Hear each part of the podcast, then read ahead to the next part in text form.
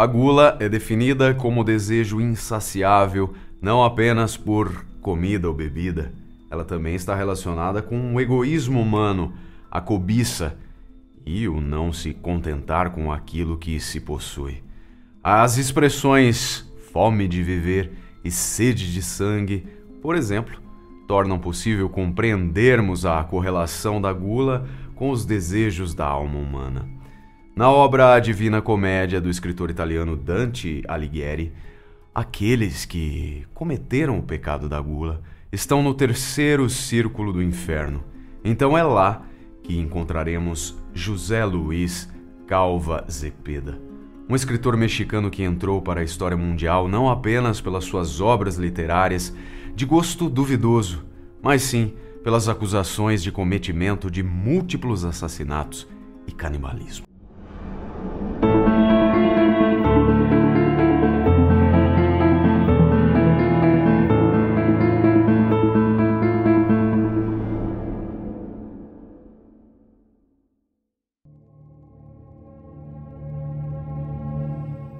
José Luiz Calva Zepeda nasceu em 20 de junho de 1969, na cidade do México. Sua infância foi bem traumática, começando pelo falecimento de seu pai quando o menino tinha apenas dois anos de idade. Após isso, sua mãe costumava levar homens para casa, a quem o menino tinha que chamar de pai. E ainda na infância, José Luiz foi vítima de abuso sexual, cometido por um amigo da família. Traumas que o acompanharam vida fora. Na idade adulta, aos 27 anos, ele se casou. Deste matrimônio nasceram suas duas filhas, porém, com o fim do casamento e a mudança de sua ex-esposa para os Estados Unidos, juntamente com as crianças, ele entrou em depressão. Calva, como era conhecido, foi um poeta e escritor de conto de terror. Posteriormente, ao ser preso em 2007, Dentro do seu pequeno apartamento no coração da cidade do México, perto da Plaza Garibaldi e dos tradicionais músicos mariachis, a polícia encontrou um manuscrito inacabado com o título Instintos Canibais. Ele não obteve grande sucesso comercial com sua obra literária. As poesias eram vendidas nos mercados informais da cidade. Porém, quanto aos supostos roteiros para filmes de terror, suas tentativas de venda foram fracassadas.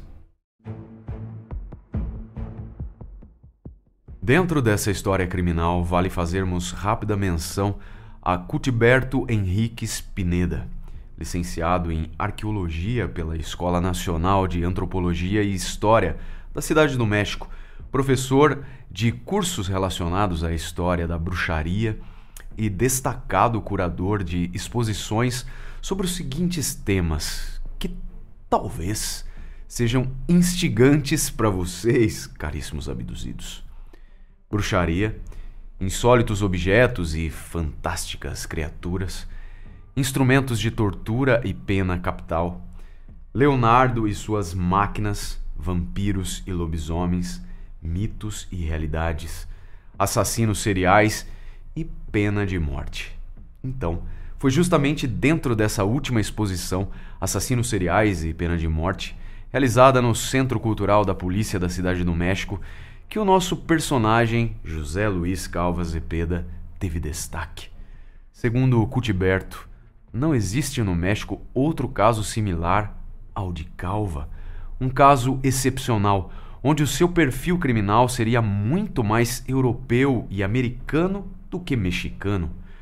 O curador da exposição ainda teorizou que possivelmente foi a frustração de Calva com sua carreira profissional que alimentou sua raiva e ainda afirmou que seria muito interessante conseguir uma cópia do seu trabalho e poder analisar psicologicamente seus conceitos de bem e mal.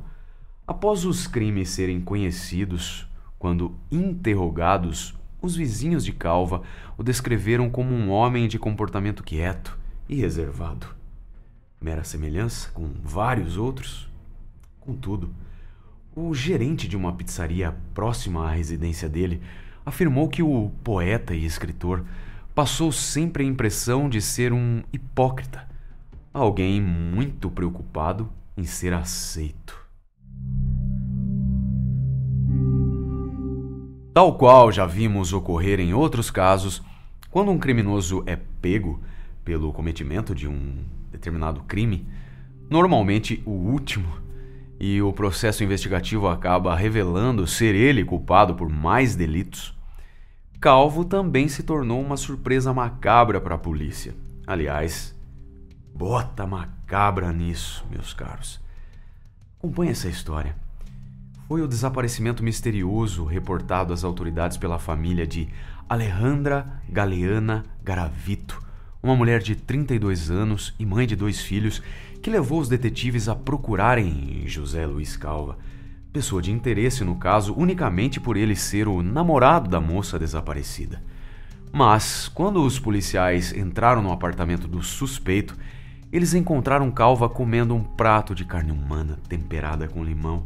Como numa cena grotesca do filme Hannibal, no imóvel, os investigadores ainda encontraram partes do corpo mutilado da mulher dentro do armário, outros pedaços guardados na geladeira, alguns dentro de uma caixa de cereal e também uma frigideira cheia de carne humana recém-frita. Aterrorizante ou não? Além de Alejandra, outras mulheres foram vítimas do canibal, vítimas às quais ele foi conectado por provas circunstanciais. Eram elas uma ex-namorada, Verônica Consuelo Martínez Cassuribia, que ele manteve presa sem roupas dentro de um veículo, e posteriormente, ao chegarem em um depósito de lixo, ele a matou e desmembrou, abandonando o corpo naquele lugar. Também uma prostituta, La Jarocha, cujo corpo foi encontrado mutilado da mesma maneira. Ou seja, a suspeita de autoria do crime foi estabelecida pelo modus operandi do assassino reforçado pelo posterior depoimento de Juan Pablo Monroy Pérez, que teve um relacionamento homossexual com o canibal três anos antes, em 2004, e afirmou ter sido seu cúmplice no esquartejamento e ocultação do cadáver. Inclusive, este seu parceiro de sexo e crime foi igualmente condenado. Ainda mais, em 18 de outubro de 2007, veio a público que uma moça de nome Olga Lívia uma professora de inglês de 23 anos, com quem Calva teve algum tipo de namoro, também sofreu abusos por ele, em um nível elevado de perversidade. Certas reportagens citam que essa jovem também foi assassinada por ele.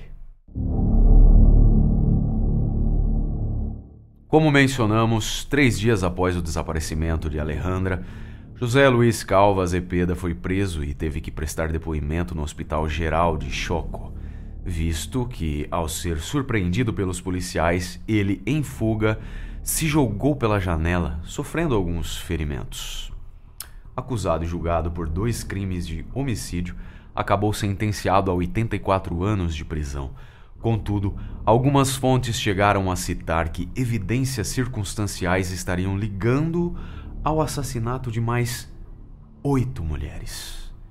Em suas primeiras declarações, ele reconheceu que era viciado em cigarro, álcool e cocaína e que sofria de distúrbios psicológicos. Também admitiu que tinha antecedentes criminais, porque em 1993 foi preso por posse de arma branca. Ele depôs que a morte de Alejandra foi um acidente ocorrido durante uma discussão do casal, quando ele a imobilizou para impedir que a moça o agredisse. Após perceber que ela não estava respirando, Calva decidiu se desfazer do corpo, cortando e cozinhando para evitar a rápida decomposição do cadáver, supostamente para dar de comer aos cachorros da rua e, deste modo, eliminar as evidências. Contudo, Calva admitiu que, dado seu estado alterado pelo uso de cocaína, ele não saberia dizer se comeu ou não a carne de Alejandra, e que esta seria uma possibilidade. Pesou ainda contra ele os fatos de os cortes feitos no cadáver da vítima não parecerem improvisados ou amadores. Muito pelo contrário. Na opinião do Dr. Mário Suzano Pompeio, vice-diretor técnico do Serviço Médico Legal, Calva, enquanto assassino, sabia exatamente o que estava fazendo e apenas alguém com conhecimento de anatomia ou que tenha visto repetidas vezes as técnicas de fazer cortes no corpo humano teria feito o que ele fez. Apesar de termos inicialmente mencionado poemas vendidos, nenhum deles foi apresentado ao longo das investigações, quando o nome de Calva ganhou notoriedade. Existiu apenas uma obra sua conhecida, o tal romance intitulado Instintos Canibais, ou Doze Dias, que nunca foi publicado. Essa obra foi encontrada em seu apartamento e tinha na capa uma foto de Anthony Hopkins, no papel do famoso assassino Hannibal Lecter, do filme O Silêncio dos Inocentes. Instintos Canibais era composto de poemas que construíam um enredo onde se misturavam temas indigestos, tais como a coprofagia, que é o consumo de fezes, sadomasoquismo, sexo ultraviolento e canibalismo. O original desse livro foi apreendido pela polícia quando da prisão de Calva e nunca mais se ouviu falar nele, sendo assim atualmente considerado como um livro perdido. Dos seus cinco irmãos, Patrícia, Cláudia, Jorge, Guadalupe e Helena, ele mantinha proximidade com os últimos três e os seus vínculos com a mãe também haviam sido mantidos. Isso se comprovou pelas fotos da família reunida dois meses antes dele ser preso, em um evento cultural onde Calva apresentou um dos seus poemas. Como autor e protagonista dessa história macabra, José Luiz Calva Zepeda pôs um ponto final na sua própria vida em 11 de dezembro de 2007. Ele foi encontrado morto pendurado com um cinto em sua cela na cidade do México, a informação foi divulgada por um porta-voz anônimo do sistema prisional, respeitando assim as regras internas. Não ficou claro se ele havia deixado uma nota de suicídio, nem como ele havia conseguido um cinto, item proibido em todos os presídios, por razões óbvias deste item possibilitar o enforcamento. Um dos advogados, que era da sua equipe de defesa, alegou que Calva não parecia ter tendências suicidas, acrescentando que ele estava muito entusiasmado com a ideia do livro que estava escrevendo, que este projeto pessoal lhe deu uma razão para viver. Ao mesmo tempo, alguns parentes disseram à imprensa local que ele recebia ameaças de outros presos que supostamente estavam tentando extorquir dinheiro dele. Até mesmo por isso, ele tinha uma cela exclusiva onde deveria ser vigiado 24 horas por dia. Outra versão contada pela sua irmã é que ele foi abusado sexualmente, torturado e morto por outros detentos, e que o suposto suicídio seria uma encenação com o objetivo de desresponsabilizar os guardas do presídio que teriam sido omissos em impedir esse linchamento. Ainda segundo a irmã de Calva, ele tinha enlouquecido. Em uma visita ocorrida pouco antes de sua morte, ele olhou nos olhos da mulher e disse: Eu sou um canibal. Um dos últimos episódios insólitos estrelados por Calva Zepeda ocorreu antes de seu sepultamento, quando o familiar de uma das suas vítimas tentou entrar no velório para abrir o caixão e se certificar de que o corpo do canibal estava ali dentro, mas as autoridades presentes o impediram a tempo. A senhora Soledad Garavito, a mãe de Alejandra, descreveu sua morte como retribuição divina não desejo a morte a ninguém, mas sinto que isso foi justiça divina, disse ela e concluiu ainda. Não tenho prazer na morte desse homem, mas vi que existe um Deus e que ele está comigo. Assim, encerramos mais esse capítulo. Confira o sininho das notificações aí, porque a série continua, fechou? Muito obrigado por sua companhia e até o próximo episódio.